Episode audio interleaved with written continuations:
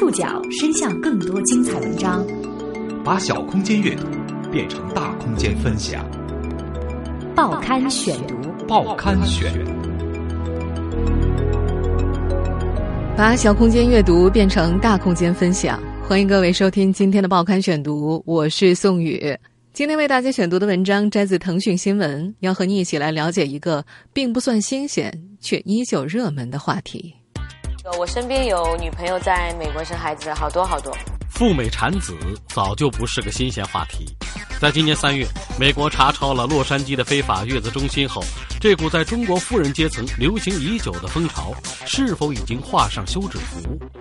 国内全面放开二胎，又会不会终结赴美生子产业？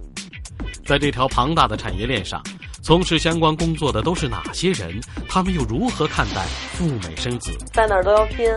你来美国的话，至少还是还是能混个好天气。报刊选读，今天为您讲述中国孕妇赴美生子调查。每年有数以万计的中国妈妈漂洋过海到美国产子。一项统计数据显示，从2007年到2014年，中国赴美生子的孕妇数量从数百人陡增到两三万。漂洋过海的中国孕妇成群结队地出现在洛杉矶的各大购物点、游乐场、居民区。有些地方甚至被称为“中国孕妇村”，但是，这股赴美生子热潮在今年遭遇波折。首先，三月份，美国国土安全调查局针对非法月子中心进行查抄；其次，十月底，国内二胎政策的全面放开，似乎又让这股赴美生子潮雪上加霜。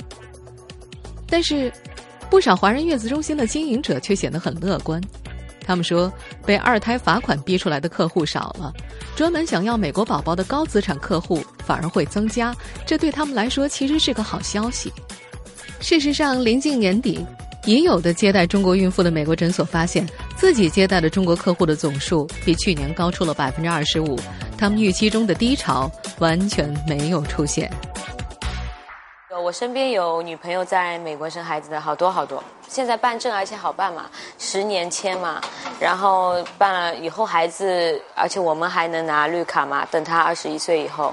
说话的这位，我们暂时把她叫做贝辣妈，她就是在三月份美国国土安全部的那次查抄之后，才决定到美国生孩子的，因为那时候周围的朋友告诉她，谁知道美国以后还允不允许外国人去生小孩，还给国籍呢？在这种耸动之下，他决定顶风去美国。当然，他要生育的是第三胎，在上海生，罚款要四十万。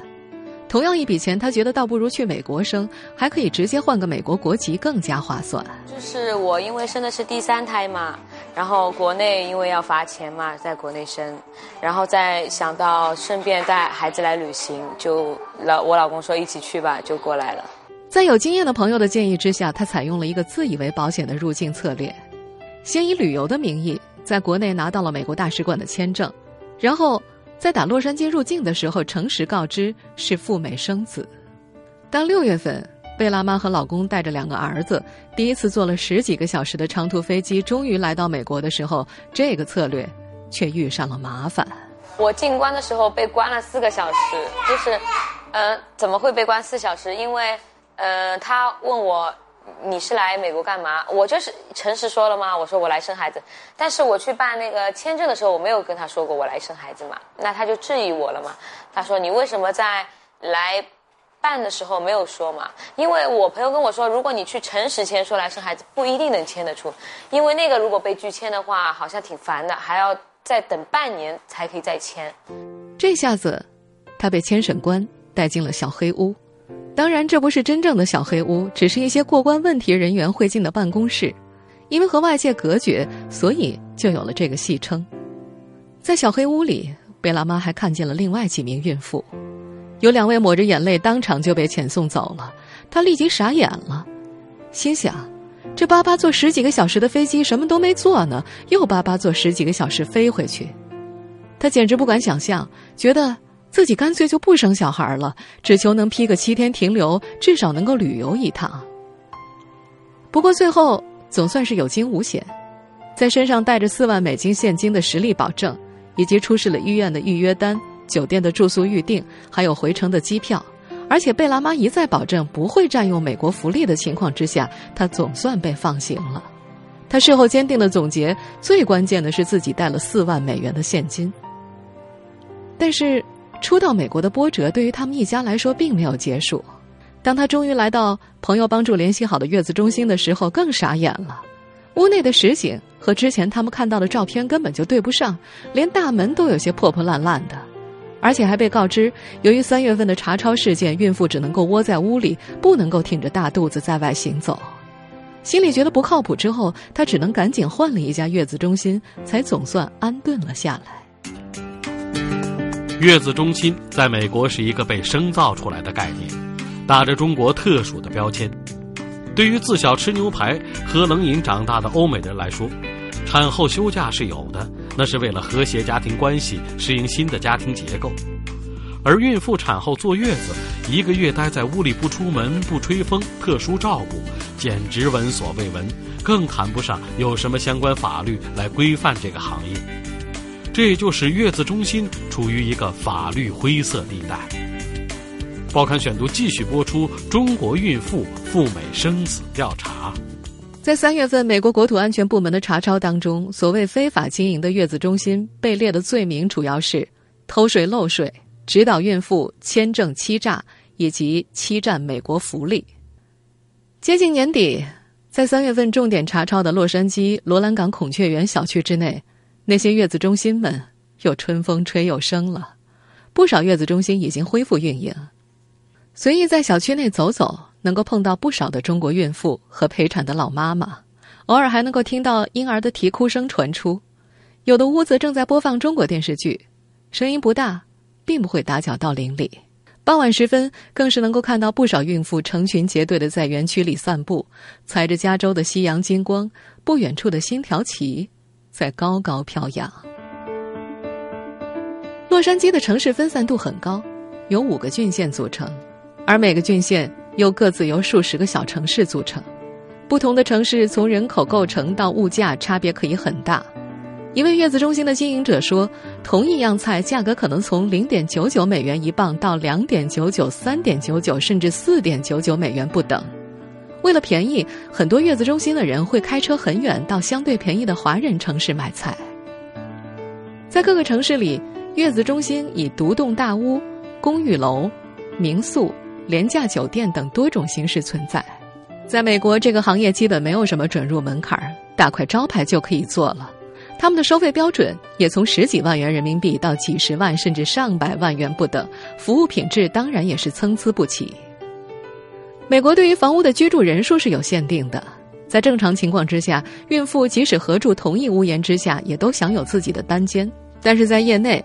也有造非法隔断，把孕妇像沙丁鱼一样塞进去的住宿情况。餐饮配食从单个厨师定制到上百人的大锅饭，也都各有选择。一位老厨师说，他工作过的上百人的月子中心，忙不过来的时候，就会把猪蹄汤、鱼汤类提前熬制好，放在冰库里冻起来，每日取用，可以维持一个多星期呢。在三四个月的时间里，孕妇们无所事事的待在一处。培养出闺蜜好朋友的也有不少，但是家长里短的矛盾更时有发生。在一家月子中心，一位来陪女儿待产的妈妈吃饭的时候帮女儿拿了好多红薯，以至于后来人吃不到，由此得了个“红薯妈妈”的名字。这位红薯妈妈一家和另外一户孕妇家庭合住，独立的卧室，但是客厅是公用的。有一次，另一家的陪产老太太在客厅看电视，声音放的可能大了一些。红薯妈妈和这位老太太三言两语不合就打了起来。由于僧多粥少，这些赴美产子的妈妈们想要在各项服务当中获得特别优势，红包性质的小费也开始蔓延成风。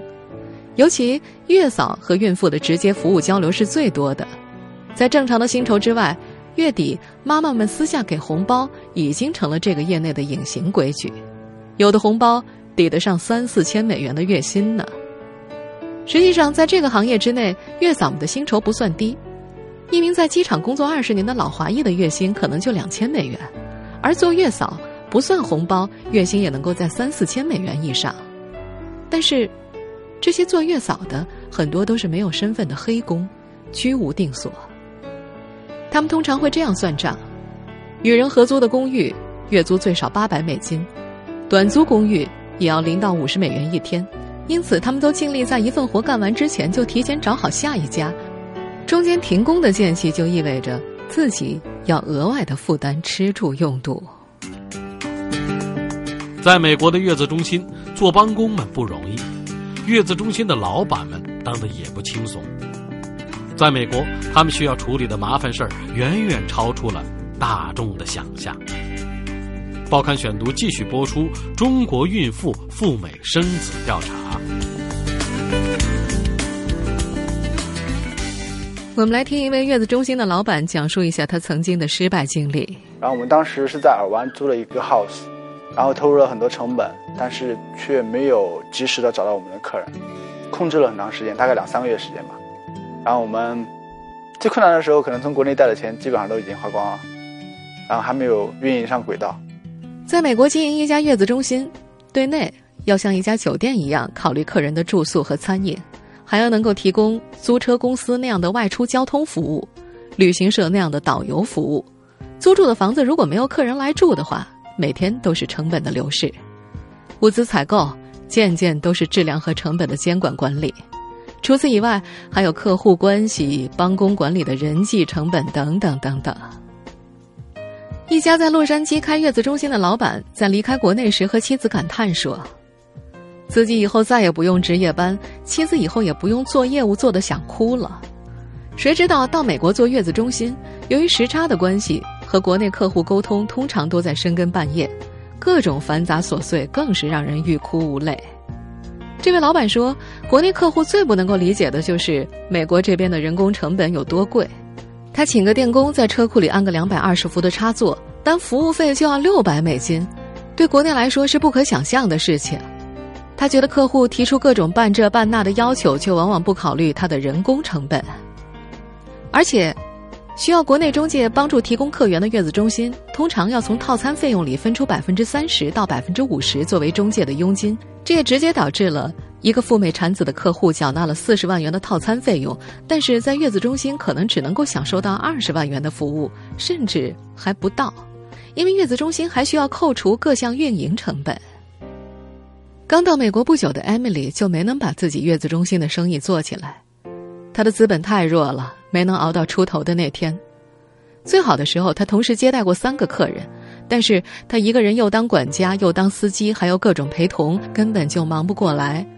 请的月嫂住的比较远，每天艾米丽要自己开车去接送，路上就能耗上三个小时。有一次为了赶时间，还出了车祸，最后客人就取消了月嫂服务，退钱了事。几番折腾下来，艾米丽不仅没有赚到钱，倒把出国时借亲戚的十几万和自己的二十几万积蓄全部花光了，还欠了一屁股债。像艾米丽这样难以为继的华人月子中心，在美国不在少数，经常可以在当地的资讯网站上看到清仓大甩卖，月子中心里的家当折价倾销，五百美金的电冰箱，一两百美金就可以拿走。但是后来者又在不断的涌入。二手商品转眼就进入了另外一间房子，又是一家新的月子中心开张了。在美国，月子中心之间相互竞争激烈，内里合伙人间也不少明争暗斗。有业内人士甚至说，三月份 FBI 进行查抄行动，起因就在于月子中心窝里斗的告发造成的。据说是一名月子中心的老板不满其国内投资人所拿的分成比例，于是另起炉灶。国内的投资人发现之后，最后以向警察告密的方式来清除异己。一位业内人士说：“那些月子中心台面下的经营手段，如果不是自己人的话，外面的人是怎么都想不到从何查起的。”当然，也有一小部分中国夫妇绕过了月子中心，自己 DIY 到美国生孩子。当时我们从论坛上看过很多别人的那个 DIY 的经历。要看个人的条件，因为我们就是说，一个是两个人有伴。说话的这对张姓夫妇就是自助赴美生子的一小部分之一。像他们一样的人群，普遍有过和国外打交道的经历，有一定的语言基础。但是个案里，语言也不是绝对要求。有的 DIY 夫妇靠着 How much 就可以走遍天下，事实上，在网络信息已经如此发达的当下，通过查找以及各种社群交流，只要不怕麻烦，赴美生子的功课可以做得很足很足。嗯，优点肯定不言而喻啊节省费用啊，然后自由，可以可以合理自主的安排自己的所有时间。省钱当然是 DIY 一族选择的核心诉求。一个极端的例子里，一位孕妇妈妈只身来到美国。自己租了一间房，一千两百美元，带卫生间，自己做饭吃。快生的时候有母亲赶过来，也没有增加多少费用。医生费用一千八百美元，医院费用两千一百美元，整个医疗费用三千九百美元。他不租车，附近就有超市，自己 DIY 在美国生孩子的总价是人民币七万两千元。这些选择 DIY 到美国生孩子的夫妇普遍认为自己能够省下月子中心至少一半的钱，而且还能够更加随心所欲的照顾自己。除了月子中心的兴盛外，洛杉矶的华人妇产科医生和医院也在成为赴美生子产业链上的极大受惠者。但是，利益和烦恼同时存在。报刊选读继续播出：中国孕妇赴美生子调查。在美国待了近二十年的台湾籍妇科医生韩鹏飞说：“原来在洛杉矶，一个普通的医院，一个月将近两百个婴儿出生，而自从中国妈妈们来了之后，一个月可以增加到三百个、三百五十个。也就是说，医院里生孩子的中国妈妈几乎占到了孕产妇女的三分之一。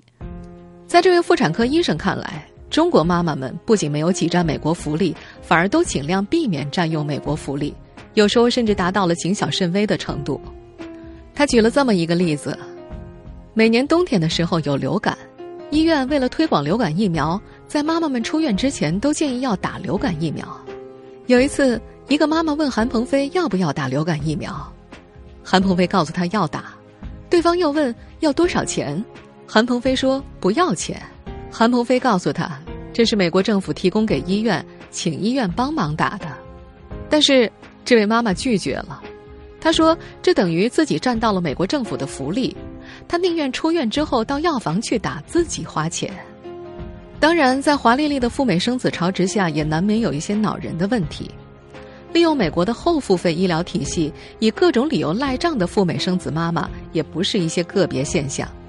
有的甚至直接导致有吃亏上当的白人诊所拒绝接收中国孕妇，或者针对中国孕妇采取先行支付的特殊办法来抵御风险。除了赖账这种比较极端的现象，中国孕妇在赴美生子的医疗过程当中遭遇的更多的是文化习俗、心理认知以及行为习惯差异的冲突。对于一个剖腹产的妈妈，但凡家里有些运作能量。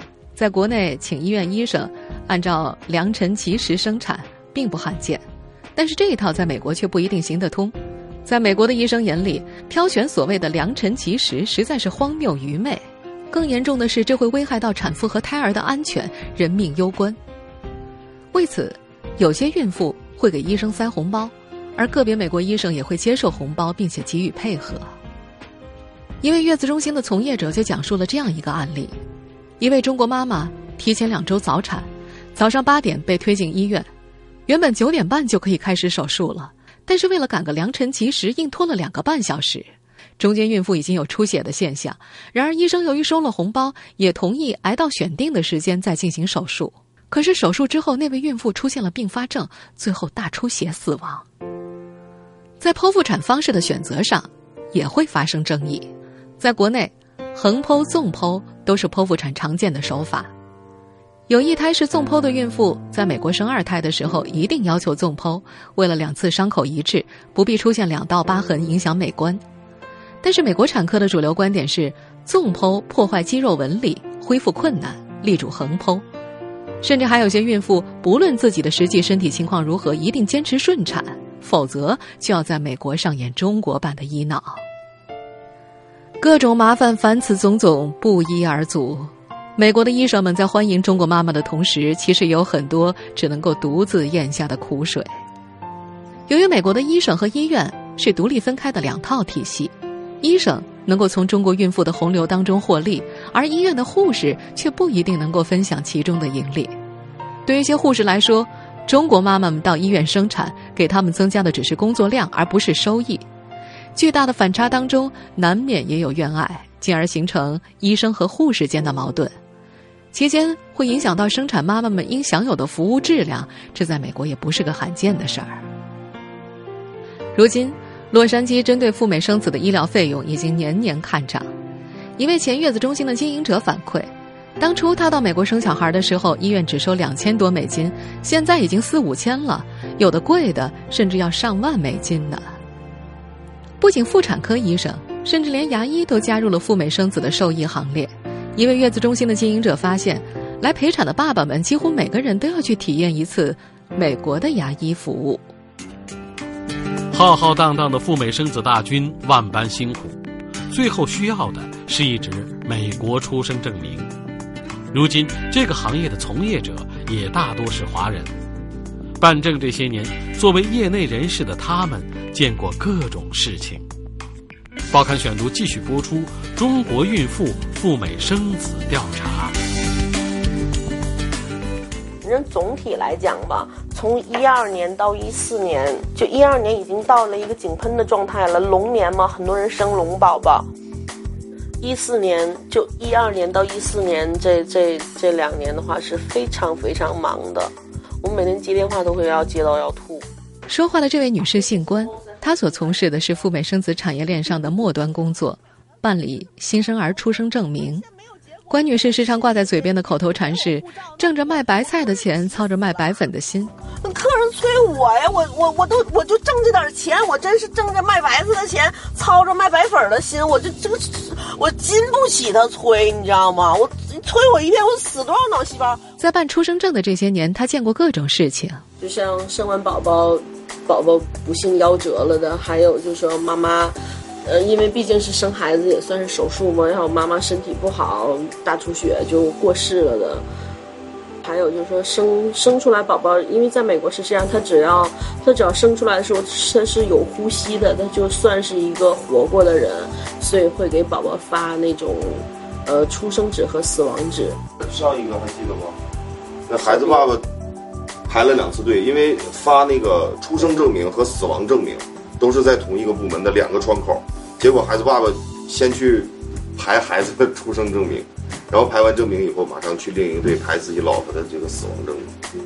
在这个行业里干了这么多年，根据他的。观察，美国政府的相关机构其实已经在以各种优惠鼓励中国赴美生子潮，这包括一些机构性的组织到月子中心去做讲座，帮助了解美国的移民政策。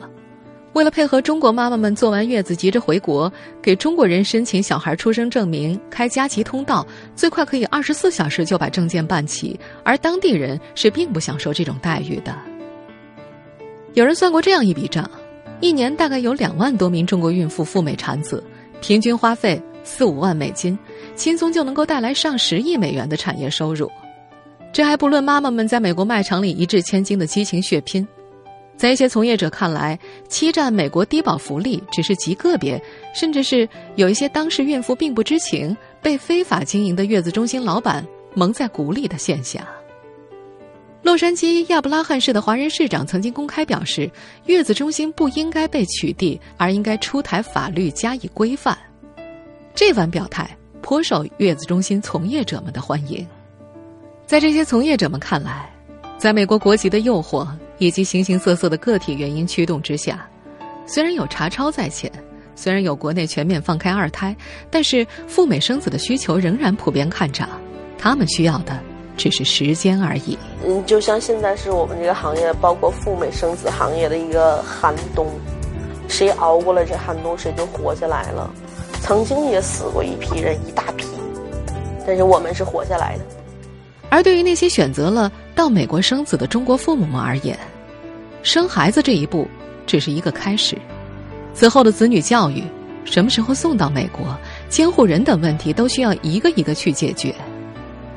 对于未来的一切，这些父母们普遍认为，他们对风险还考虑不到那么多，他们只是想在当下给孩子一个更好的机会、更好的选择。为了孩子，无论自己多辛苦、多波折，一切付出都是值得的。对于未来，他们愿意搏一搏自己的运气。听众朋友，以上您收听的是《报刊选读》，中国孕妇赴美生子调查。我是宋宇，感谢各位的收听。今天节目内容摘自腾讯新闻。收听节目复播，您可以关注《报刊选读》的公众微信号，我们的微信号码是《报刊选读》拼音全拼。下次节目时间再见。